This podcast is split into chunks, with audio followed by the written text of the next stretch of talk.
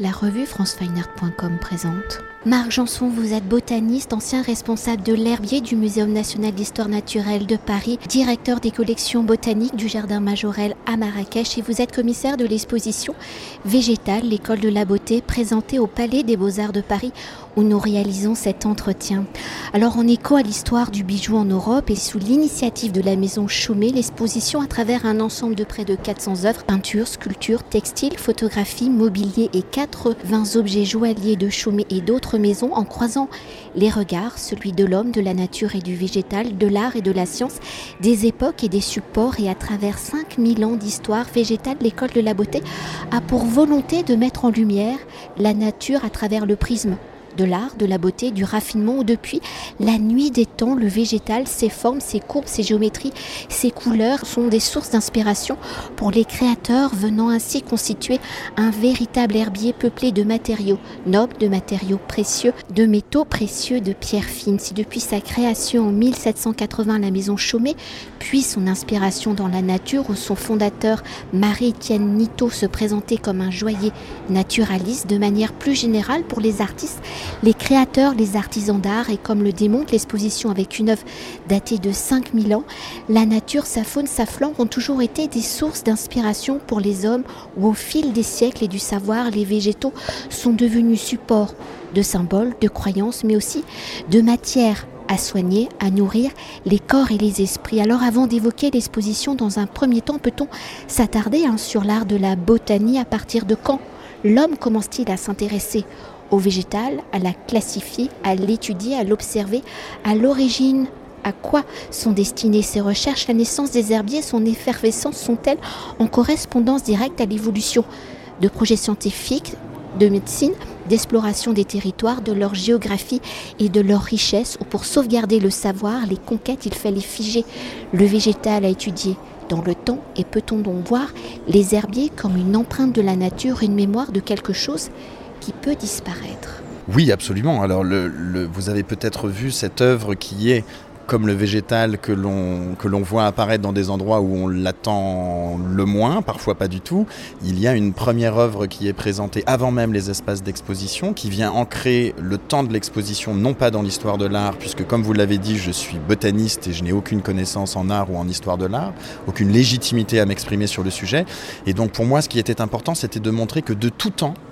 de tout temps, depuis que l'homme existe, il pose un regard sur le végétal et il cherche à en retranscrire, à en transposer les formes. Donc cette œuvre, c'est un relevé d'une peinture pariétale qui vient du sud-est de l'Algérie et sur laquelle on voit des palmiers qui sont des palmiers dattiers, et on le sait, parce que même si l'œuvre, bien sûr, date des, débuts de l'histoire humaine, euh, eh bien, on voit comment ils ont représenté les épines à la base des palmes du palmier dattier, qui, ont, qui est une caractéristique botanique. Et donc, on voit que depuis toujours, depuis que nous existons, euh, nous portons un regard sur le végétal, même si c'est un regard qui est en permanence minoritaire, puisqu'on sait que le végétal occupe une place absolument restreinte et infinitésimale euh, dans l'art préhistorique en général. Il y a quand même un regard sur le végétal, et c'est ça qui est vraiment exploré euh, dans l'exposition, dans lequel, comme vous l'avez dit, la plante est vraiment le sujet principal. La plante efface presque euh, l'idée d'avoir une, école artistique particulière ou un mouvement artistique particulier. La plante est au centre de l'exposition et c'est elle, dans son identité, dans son identification, qui justifie le rassemblement des œuvres. Et en cela, euh, c'est vraiment un, parti pris assez, assez étonnant et assez courageux de, de la maison Chaumet. Alors quand même, pour revenir à l'histoire de la maison Chaumet, comme ils sont à l'origine du projet, si dès sa création en 1780, Marie-Étienne Nito se présentait, je l'ai déjà dit, comme un joaillier naturaliste, sait-on pourquoi Marie-Étienne Nito met la nature au cœur de ses créations? Enfin, plusieurs maisons joaillères le font. Hein. Comment observe-t-il cette nature? Pour le végétal, va-t-il créer son propre herbier? Y a-t-il des plantes, des fleurs, des arbres qu'il affectionne particulièrement? Quelles sont les espèces végétales que l'on retrouve dans ses premières créations et comment va-t-il réussir surtout à les retranscrire? Alors oui, euh, ce qu'il faut bien comprendre, c'est que sur la trentaine d'espèces végétales qui sont présentées dans tout le parcours de l'exposition, 90% euh, sont des espèces que l'on trouve dans les fonds Chaumet. Donc Chaumet, bien sûr, porte cette exposition et Chaumet est le fil rouge de cette exposition. Euh, bien sûr qu'il y a un regard botanique de la maison Chaumet, puisque dès les origines de la maison, on a cette signature de Marie-Étienne Nito comme étant un joaillier naturaliste. Donc il ancre vraiment l'histoire et l'ADN de la maison Chaumet dans son lien avec l'histoire naturelle et avec la description du monde vivant. Et cette appétence, ce goût pour la botanique et les végétaux vient du fait tout simplement que les végétaux sont infiniment beaux. Ils sont infiniment beaux même si on ne les comprend pas, mais rien qu'à les observer, euh, parce qu'ils sont organisés selon des modèles mathématiques, selon, euh, c'est par exemple les suites de Fibonacci qui expliquent comment les, les, les feuilles s'organisent autour d'une tige, et de, ce rythme, euh, de cette organisation extrêmement précise et mathématique, se dégage une beauté que l'on peut percevoir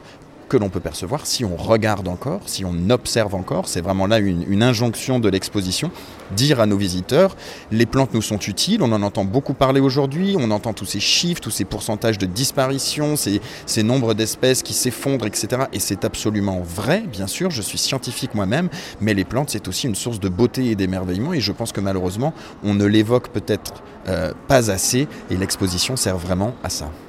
Peut-être s'attarder sur une plante, hein, euh, euh, une matière même nourricière hein, dont euh, la maison Chaumet s'est attardée et qu'on pense peut-être pas retrouver dans des créations joaillières, c'est le blé.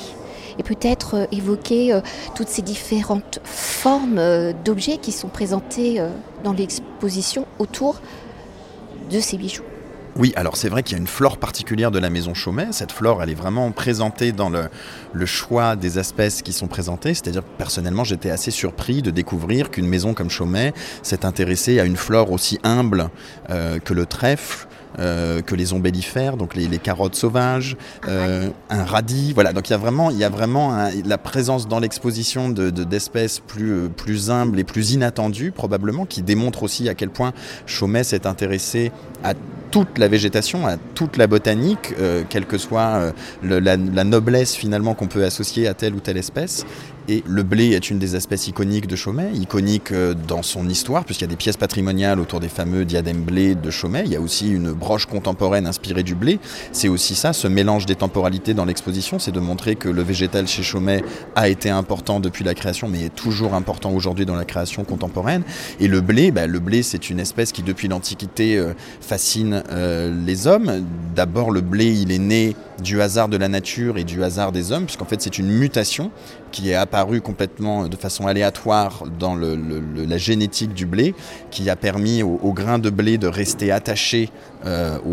à, la, tige finalement, et l'intelligence humaine qui a permis de la fixer dans le temps et de permettre cette domestication du blé. Donc il y a aussi ces histoires euh, assez fascinantes de relations entre l'homme et les végétaux présentées notamment au, premier étage. Le blé, c'est un symbole de fertilité, c'est un symbole de richesse, et puis c'est aussi une plante extrêmement gracieuse dans ses ondoiements, dans ses mouvements, dans ses barbes qui peuvent orner les, grains de blé. Et donc ça a fasciné euh, voilà, des photographes, euh, des peintres ou encore Yves Saint-Laurent, puisqu'on présente le boléro blé d'Yves Saint-Laurent sur les épis de blé de Monsieur Saint-Laurent qui couvrent le boléro et même les broderies préparatoires que l'on présente, ben, vous trouvez le même pli des feuilles, euh, la, même inclinaison de l'épi de blé que vous pouvez trouver par exemple dans la, broche contemporaine épi de blé de la maison Chaumet.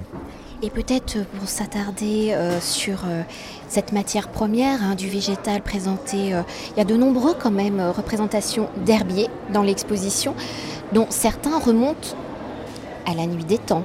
où ils ont été constitués à partir d'éléments appartenant à la nuit des temps, et je pense surtout à ces végétales retrouvés dans des momies au temps de l'Égypte antique. Oui, ça c'est une pièce exceptionnelle, rarement présentée au public, qui euh, correspond à des fleurs de nymphéa qui ont été retrouvées piquées dans les bandelettes qui entouraient le corps de, Ramsès II,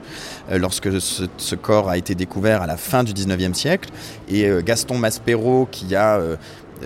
senti, si vous voulez, qui a repéré le premier que ces tombes avaient été découvertes parce qu'il était le, directeur du musée de l'Antiquité au Caire euh, au moment où, les, où ces tombes ont été violées, parce qu'au départ évidemment elles ont été violées et pillées, euh, va faire intervenir un botaniste, Schweinfurt, un botaniste allemand, qui va venir chercher à identifier la nature de l'espèce euh, des végétaux qui étaient utilisés pour entourer ces corps et ces momies. Et donc on est à la fois dans un objet scientifique daté de la fin du 19e siècle, et un matériel végétal séché qui est le plus ancien au monde puisqu'il a à peu près 3500 ans d'âge et qui est bien sûr porteur de science mais qui est aussi porteur de symbolique puisque les plantes étaient aussi choisies comme on le retrouve dans les espèces de Chaumet,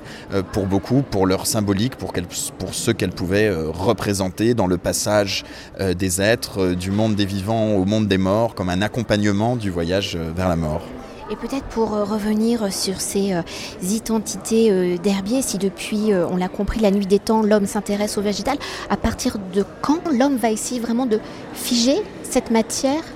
dans le temps? L'homme a toujours classé quelque part, puisqu'on a toujours dû savoir si c'était une plante que l'on pouvait consommer, si c'était une plante éventuellement toxique. On a toujours eu ce lien au végétal. pour ces aspects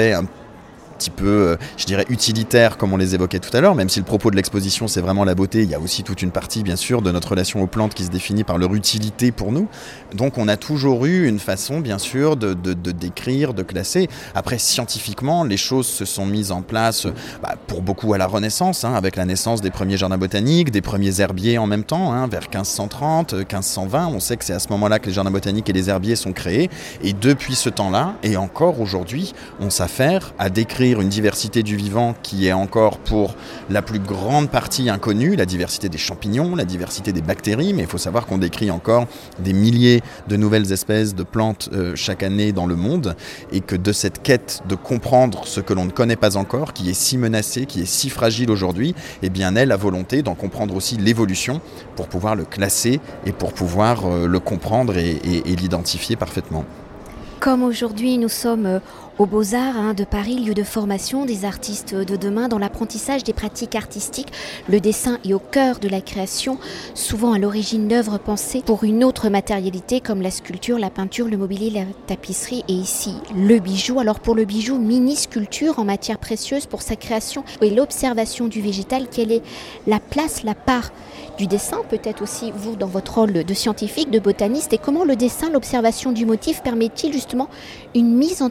situation de ce futur bijou par rapport à l'exposition et sa scénographie alors c'est un des points communs qui lie Chaumet à l'école des beaux-arts, c'est qu'avant chaque bijou, ben, il faut un dessin. Euh, Chaumet d'ailleurs soutient la chaire du dessin de l'école des beaux-arts, et c'est aussi un point commun avec les scientifiques. C'est pour ça que dans cette exposition, on met vraiment en dialogue des œuvres, quelle que soit leur nature. D'ailleurs, moi, ce qui m'amuserait beaucoup, ce serait de cacher les cartels au fur et à mesure de la visite euh, aux yeux des visiteurs et les questionner. Est-ce que c'est un objet de nature scientifique ou est-ce que c'est un objet, de, un objet de nature ou une œuvre de nature artistique? Et je pense que dans bien des cas, les visiteurs seraient, seraient bien incapable de, répondre d'une façon complètement euh, assurée. Euh, le dessin, c'est vraiment l'expression la plus directe et l'expression première de ce regard, de cette observation que l'on va euh, porter, au, cette attention qu'on va porter au, végétal. Et donc ça justifie aussi une partie des, rassemblements qui naissent dans l'exposition. Et puis le dessin, bien sûr, c'est la mise en valeur des formes et un dessin qui va évoluer petit à petit. Ça se voit bien dans une partie des dessins présentés des fonds de la maison Chaumet vers cette transposition des formes directes, observées directement sur l'individu, et puis comment le dessin va aussi permettre de préparer l'œuvre finale, qu'elle soit, comme vous le dites, sculpture, peinture ou euh, pièce de joaillerie. Et alors peut-être pour conclure notre entretien et s'attarder sur un dernier point, après avoir parcouru l'exposition, c'est peut-être évoquer aussi cette mise en lumière des objets, parce que ces bijoux, hein, pour l'essentiel, ou comme ce sont des mini-sculptures, le travail de la lumière euh, vient le sculpter, mais aussi ce sont ces ombres, ces ombres qui permettent vraiment de le rendre vivant. Alors une exposition, c'est toujours un travail collectif. Euh, donc il y a eu un énorme travail, un magnifique travail scénographique de la part du studio Adrien Gardère. Il y a aussi tout un travail, bien sûr, de, mise en lumière. Euh, il y a même une mise en note, hein, puisque cette rythmicité, cette organisation euh, mathématique régulière des plantes a aussi beaucoup inspiré les, musiciens. Donc il nous tenait à cœur dans l'exposition de, rendre aussi hommage à ce que la musique doit au végétal et, et, aux éléments naturels. Et c'est vrai que bien sûr la lumière, la lumière elle est essentielle parce que la lumière elle est coexistentielle du végétal, c'est-à-dire qu'évidemment s'il n'y n'y a pas de lumière, il n'y a pas de végétal. Ça met aussi en évidence la fragilité, à la fois la fragilité des œuvres, mais comme une métaphore aussi la fragilité de, ce monde vivant qui nous entoure et de ces plantes qui nous entourent. Donc c'est euh, pour des raisons de conservation des œuvres, bien sûr, mais aussi pour des raisons de comme, euh, comme un, aiguisage du regard, en percevoir bien sûr ce qu'il y a de plus brillant, comme bien sûr certaines des pièces joaillères, mais aussi en percevoir l'ombre, en percevoir la structure. Il y a aussi tout un jeu dans l'exposition entre des dessins euh, ou des œuvres qui sont vraiment en noir et blanc et on a pris ce parti pris parce que je pense que la couleur dans sa première approche a tendance à effacer un peu par sa vibration euh, le, détail aux architectures, aux structures, aux nervations, aux détails des feuilles et donc cet effet lumineux permet aussi de, pousser le visiteur à porter un peu plus loin son, regard je crois et en tout cas j'espère. Oui, parce que je pensais euh, particulièrement à, ce bijou euh, en feuilles de ronce absolument fantastique. Et là, je reviens aussi par rapport au blé, où les maisons de joaillerie ne s'attardent aussi sur des plantes qu'on délaisse et qui, pour nous, sont plutôt euh, des mauvaises herbes. Oui, alors cette exposition, elle parle du regard sur le végétal, elle parle aussi de comment ce regard sur le végétal, il a évolué. C'est vrai que c'est étonnant de trouver du trèfle ou de trouver des ronces euh, dans des pièces joaillères aussi exceptionnelles que celles qui sont présentées dans cette exposition, mais ça montre d'abord que la beauté, elle est partout. Ça, c'était un, parti pris de, l'exposition. Euh, elle est partout quand on sait encore la voir. Je pense que l'exposition nous parle aussi de ça, c'est-à-dire qu'il y a une forme de, paradoxe actuel euh, autour de justement cette fragilité du vivant, ces menaces que l'on sent et que l'on mesure parfaitement aujourd'hui autour de ce monde vivant qui est en train de nous échapper, cette, fragilisation euh, toujours plus accentuée de ce monde euh, qui nous entoure, et en même temps cette incapacité que l'on a à nommer les choses, et même sans nommer les espèces, est-ce que l'on sait encore ce qu'est un involucre, est-ce que l'on sait encore ce qu'est même un limbe euh, ou un pétiole? Je, pense que le, le, public a perdu complètement ce savoir-là, parce que cet enseignement de la botanique a complètement disparu de ce que l'on enseigne et de ce que l'on cherche à transmettre, d'où l'importance aussi dans cette exposition d'objets pédagogiques, de moulages, de, fleurs, de, plantes en cire, qui étaient vraiment faits à l'époque pour euh, expliquer la botanique, expliquer la structure des plantes. Et, cette, exposition, elle est là pour ça, elle est là pour en quelque sorte reconnecter ce regard contemporain sur le vivant, lui redonner des éléments, lui redonner un sens. Et j'espère que les visiteurs sauront, en sortant de l'exposition, identifier les petits trèfles qui poussent dans les pavés de Paris. Merci à vous. Cet entretien a été réalisé par franceweiner.com.